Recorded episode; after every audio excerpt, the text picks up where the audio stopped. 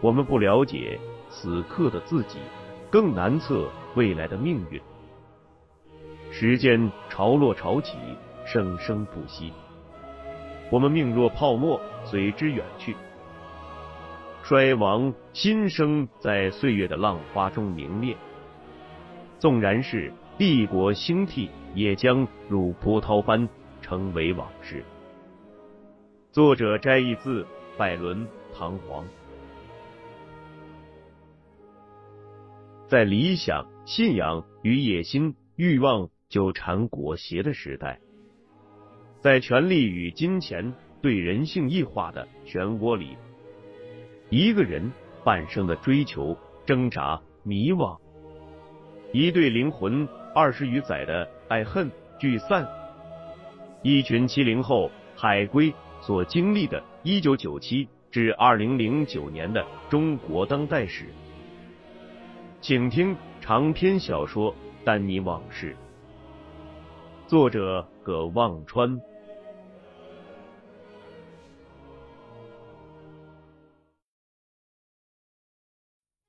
张辽元并没开始讲话，主持人上来说，张大师要先表演发功，需要现场观众们配合。有没有人愿意上台一试？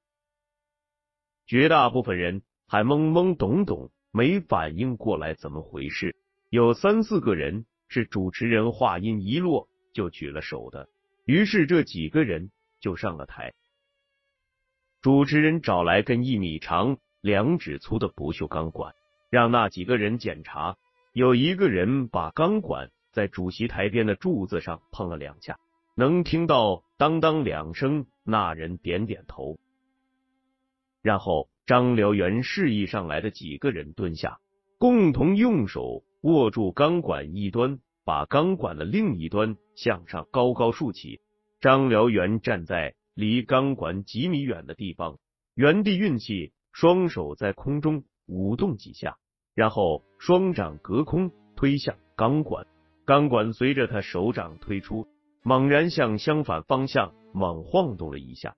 台下有几个人。立刻叫好鼓掌，但大部分人还处在不知所以然中。张辽元再次原地运气，双手挥舞，推向钢管。只见钢管啪的一声从中间断裂，断裂处还有火花崩裂，上面断下来的一节弹出三四米远。台下再次叫好，这次所有人都高声欢呼。震的排练场的顶棚都在晃动。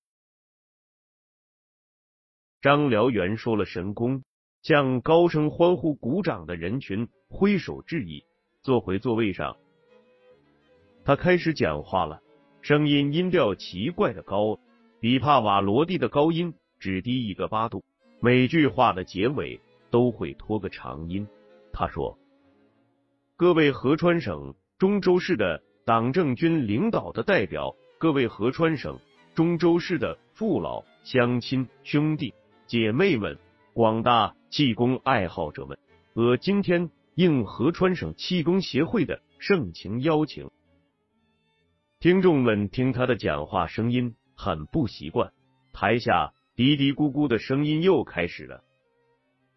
这时，一个人从主席台幕布后走出来。罗卫星一眼就认出来，那是几年不见的张景刚。张景刚已经长得跟罗卫星一样高，穿身灰色西装、白衬衫、红领带，头发吹得很高，模样和罗卫星也就越来越像。罗卫星一阵脸红，下意识的用手里的搪瓷盘子遮住了脸。现在他可以肯定。台上的张辽元就是很久没见的张大贵。张景刚走到主持人的身边，拿起话筒说：“请大家安静一下。张辽元大师今天是做代工报告会，在他的报告过程中，也是现场发功的过程，所以讲话必须声音洪亮、高亢有力。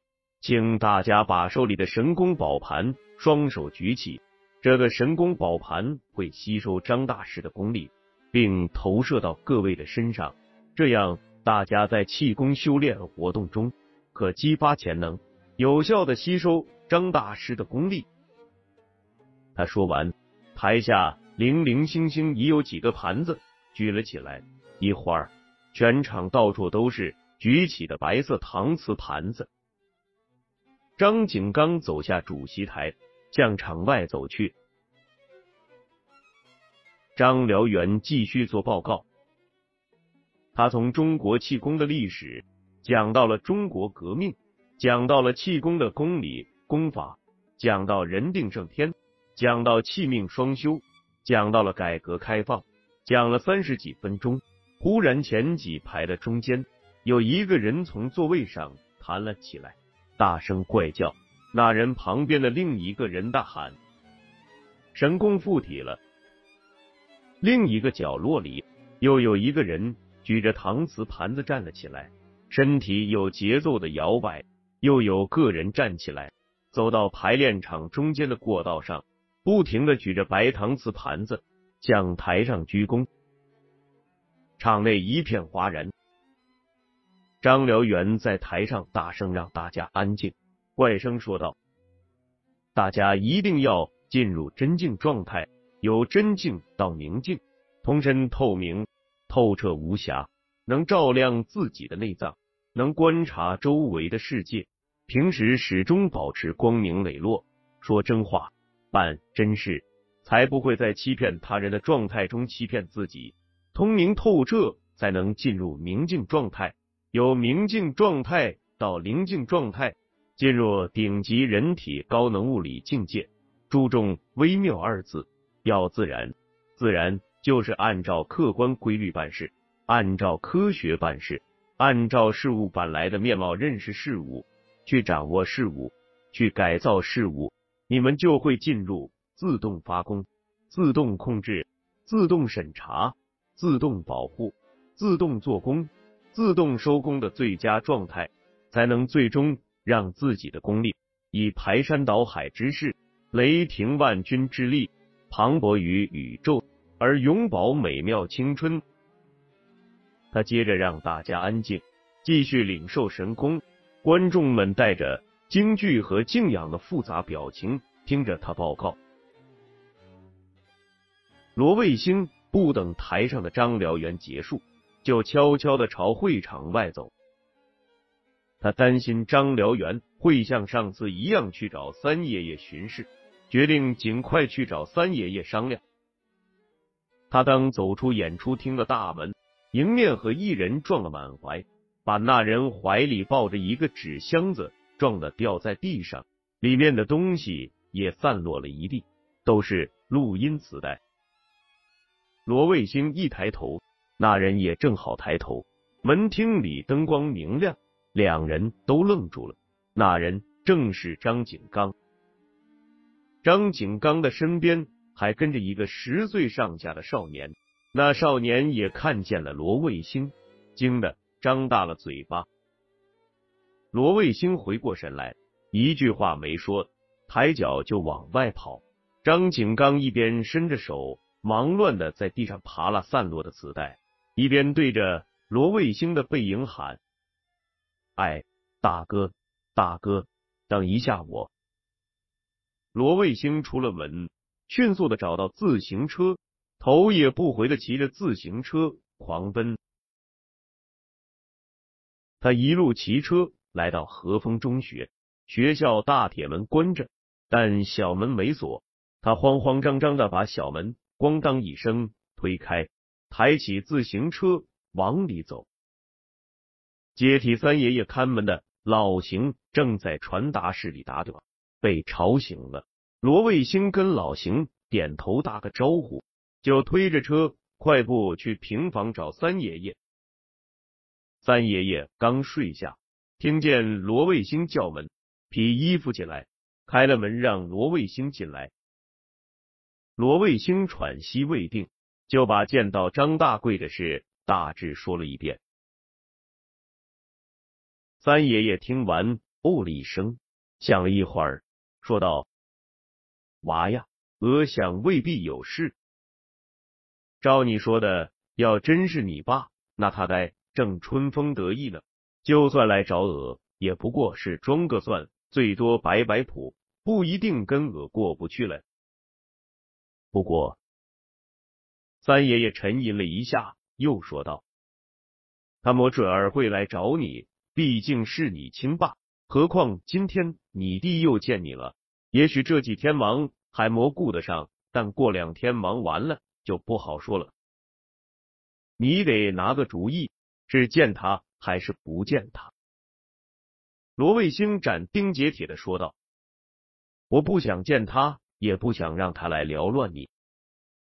三爷爷说：“你住的地方，恶魔告诉过别人，你爸也不知道你在哪工作。你要是不想见他，这些天先不要到了这里来，万一碰到了都不好办。等他离开中州，就没事了。不过，三爷爷迟疑了一下，说道：‘他毕竟是你爸，血亲呀。’”罗卫星决绝的摇摇头，他对张大贵是彻底死心了。罗卫星等了三天，没收到三爷爷的传呼或电话，他才回学校去看三爷爷。三爷爷说没见到张大贵。罗卫星上班时问刘兰兰，刘兰兰说张大师已经离开中州了，然后神秘的拿出一张磁带给罗卫星看。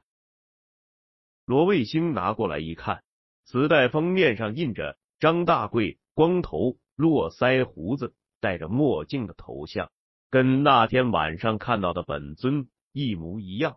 封面上还写着一行字：“战天斗地，燎原神功创始人，中国人体高能物理科学家张燎原大师现场代工讲座录音。”老哥不在办公室。刘兰兰就从抽屉里拿出随身听来听那盘磁带。一九九五年的元旦过了没几天，罗卫星接到谭军的电话，说张千明介绍的对外经贸部的那个孙处长，让谭军过年前到北京去聊聊，没说聊什么，但听着很不客气。谭军说，该给的好处。一点没少，之前一直没问题。谭军还打听到张千明有可能要调走，一个说法是调到布里某司任司长，一个说法是调到某个沿海大城市去担任主管经贸的副市长。谭军说，就怕跟以前一样，张千明调走了，布里孙处长这个关系又不好使了。罗卫星问他该怎么做工作，谭军说想去北京见见孙再说。谭军问罗卫星春节前有没有时间一起去趟北京，反正每年这时候都要去北京跑关系。罗卫星一直没告诉过老哥，谭军订单的出口配额是通过张千明搞到的。老哥自从那次去深圳回来后。对谭军的订单更加尽心尽力，他和辛总畅谈了一次，果然重新签了省轻工与谭军的合同，每年的手续费降了半个点，付款期也缩短了，一如谭军所说的那样。谭军的电话让罗卫星开始担心，如果没了谭军这项业务，老哥会不会立刻把他踢回原来的抽沙厂去？那样。他就会从一年挣十万八万变成一年只有三五千的收入。没了钱，他还能跟林欢继续在一起吗？就算林欢不嫌弃他，他自己有脸继续跟一个一大堆人追、各方面条件都那么优秀的女朋友在一起吗？无论如何，他得去趟北京。罗卫星跟林欢商量，林欢却问他。按说，咱们现在连三个点的手续费都拿不到，搞定尊应该是谭军的事吧？或者是老哥的事？他不是刚从谭军那拿了钱吗？罗卫星说道：“怎么说，谭军也是我的兄弟，再说了，没这笔长期订单，我能在抽纱布待下去吗？老哥还不马上把我赶回抽纱厂去？林欢说：“不干了又咋样？自己干呗，跟谭军他们一样，咱们也找个公司挂靠，自己接订单，自己安排生产，不就是个渠道吗？”罗卫星眼睛瞪得挺大，他觉得林欢有些异想天开。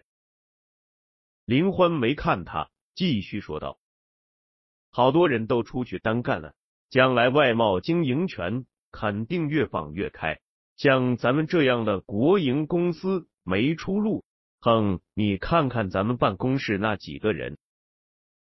罗卫星说：“将来再说将来的事吧，远水解不了近渴。这个月要是搞不定，今年咱们的配额就没戏了。春节以后出不了货，谭军那边业务没了，老哥肯定要拿我开刀。”林欢眯着眼睛问罗卫星：“要美丽与智慧集于一身的你的女朋友本大小姐出面吗？”罗卫星说：“你出面找张千明？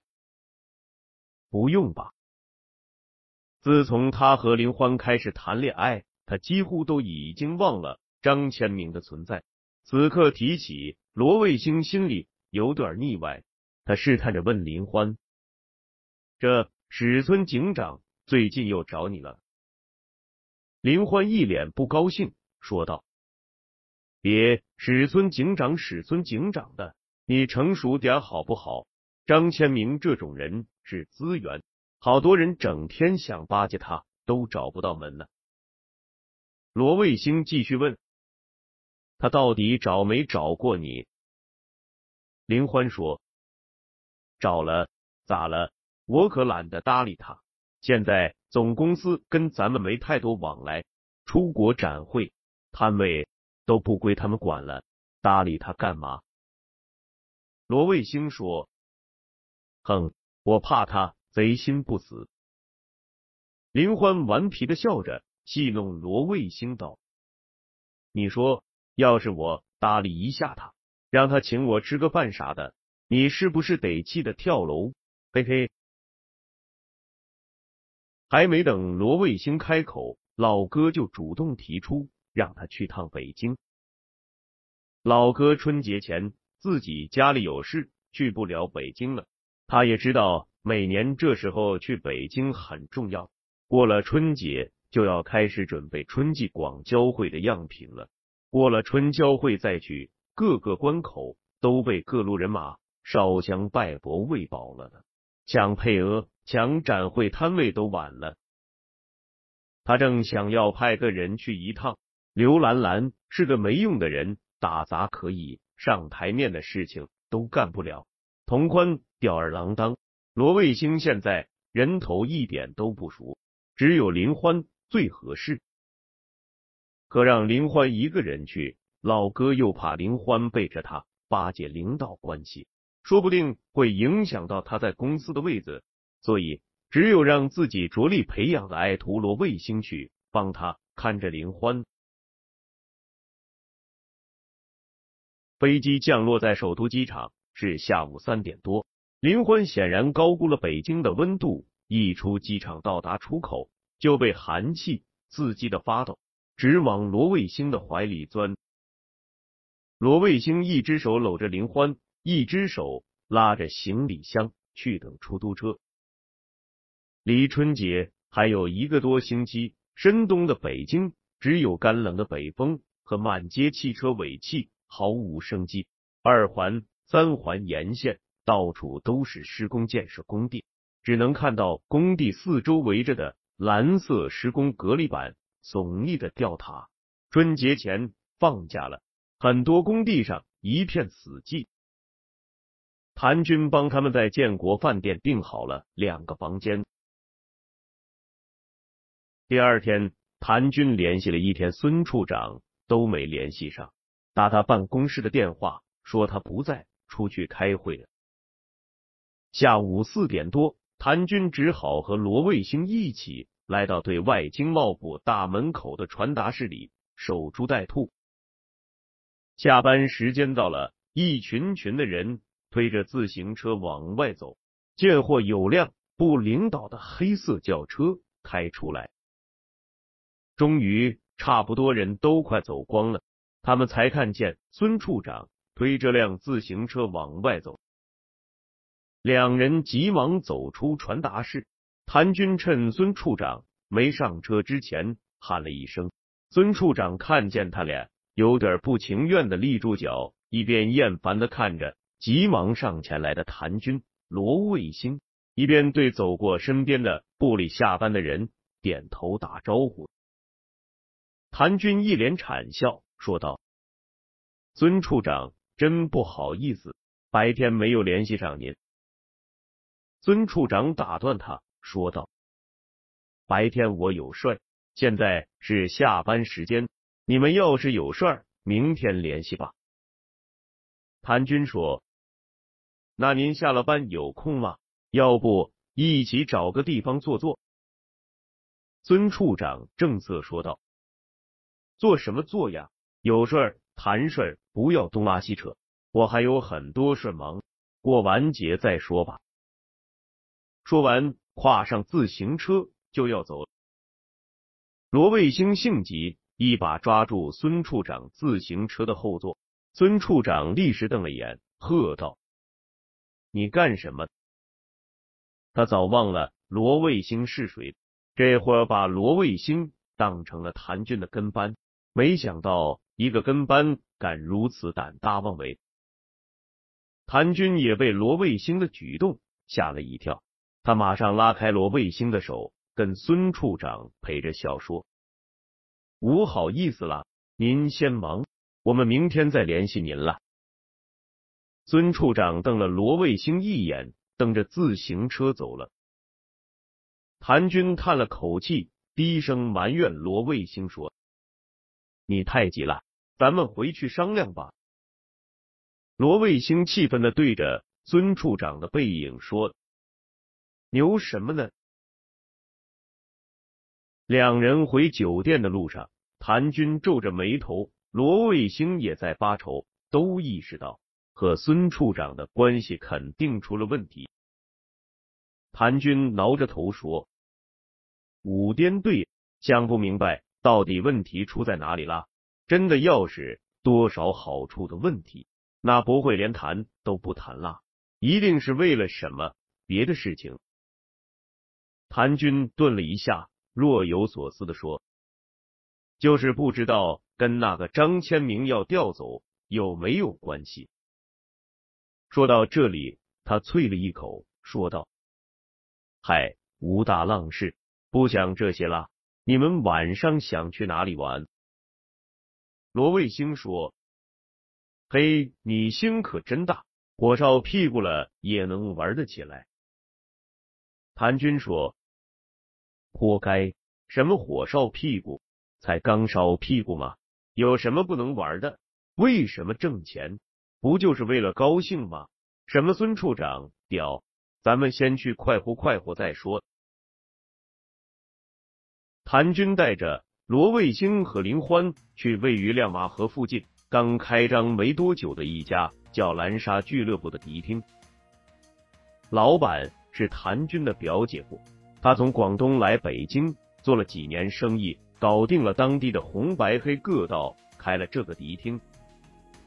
那时，这种带 DJ 和光电气氛的迪厅在北方，即使像北京也并不多见，吸引了很多喜欢时尚的年轻人。他们三个人到蓝沙俱乐部时，在闪烁的姹紫嫣红的光电效果下，舞池里挤满了男男女女。正随着音乐节奏翩翩起舞，舞池一侧的高台上是操作着震耳欲聋音乐的 DJ DJ 两侧的高台上站着领舞的少女。舞池的正上方，从天花板垂下来一个巨大的旋转光球，反射着舞池四方射来的五颜六色的光束。环绕着舞池四周是一圈高高的不锈钢栏杆。栏杆一侧是一圈高台，后面的过道上摆着高脚酒凳，客人们可以坐在酒凳上，靠着高台观看舞池里的舞蹈。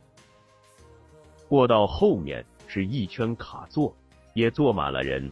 卡座的后面还有包间，包间的门不时打开，有男男女女走下舞池。零星的卡座里还能看到在做皮肉生意的莺莺燕燕。迪厅的领班一见谭军，就殷勤的走上来，对着谭军耳语。音乐声太大了，谭军对领班说了两句，领班就引着他们三个找了一个紧邻着围栏的地方坐下，刚好看着舞池。谭军对领班又说了几句，领班点点头走了。谭军在震耳欲聋的音乐声里，对着罗卫星的耳朵大声说道。这地方不错吧？我表姐夫去年开的啦。这个时间的门票要八十块钱一个人，喝一瓶可乐、一听啤酒要二三十。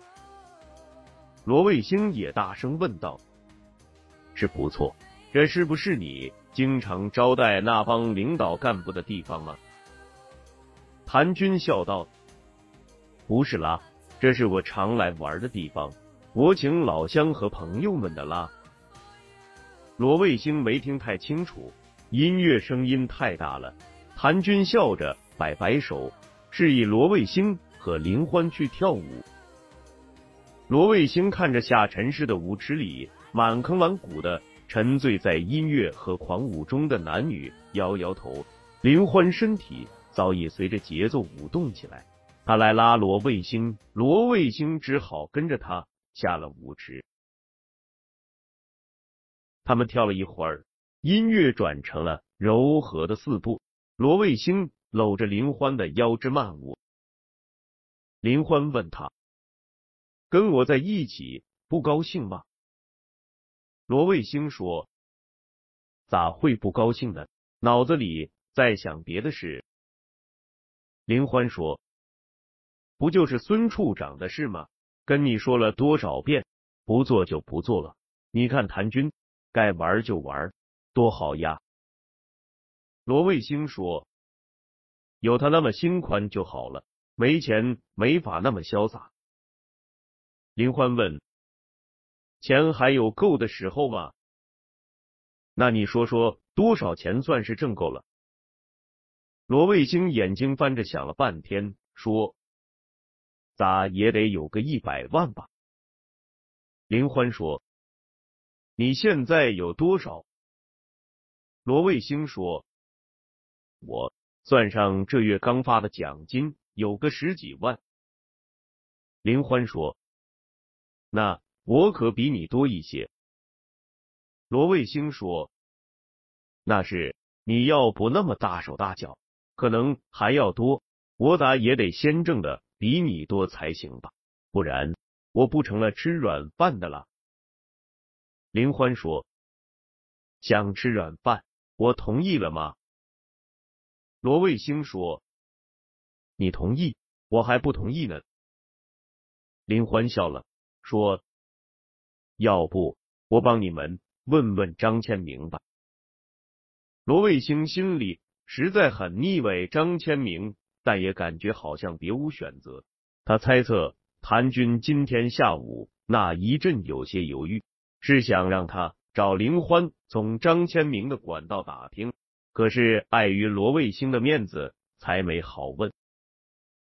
罗卫星清了清嗓子，装作轻描淡写的说：“那你有空侧面打听一下吧。”林欢说：“呀，好像还是我求你呢，让我打听也可以。那你先求求我。”罗卫星说。我没事干了，爱问不问。林欢说：“那就算了，我不问了，省得你疑神疑鬼。”音乐又变成了迪斯科，林欢扭着腰肢跳了起来。罗卫星忽然不想跳了，回到座位上喝酒。谭军摇着他的胖肚子，一边在林欢旁边跳着舞，一边冲罗卫星做鬼脸。林欢也冲罗卫星做鬼脸，一会儿又一边跳着舞，一边双臂伸展向罗卫星的方向，两手食指勾起来，做出勾引罗卫星下舞池的动作。罗卫星将一杯酒一口干了，终于坐不住，又走下舞池，双手搂住了林欢晃动的腰身，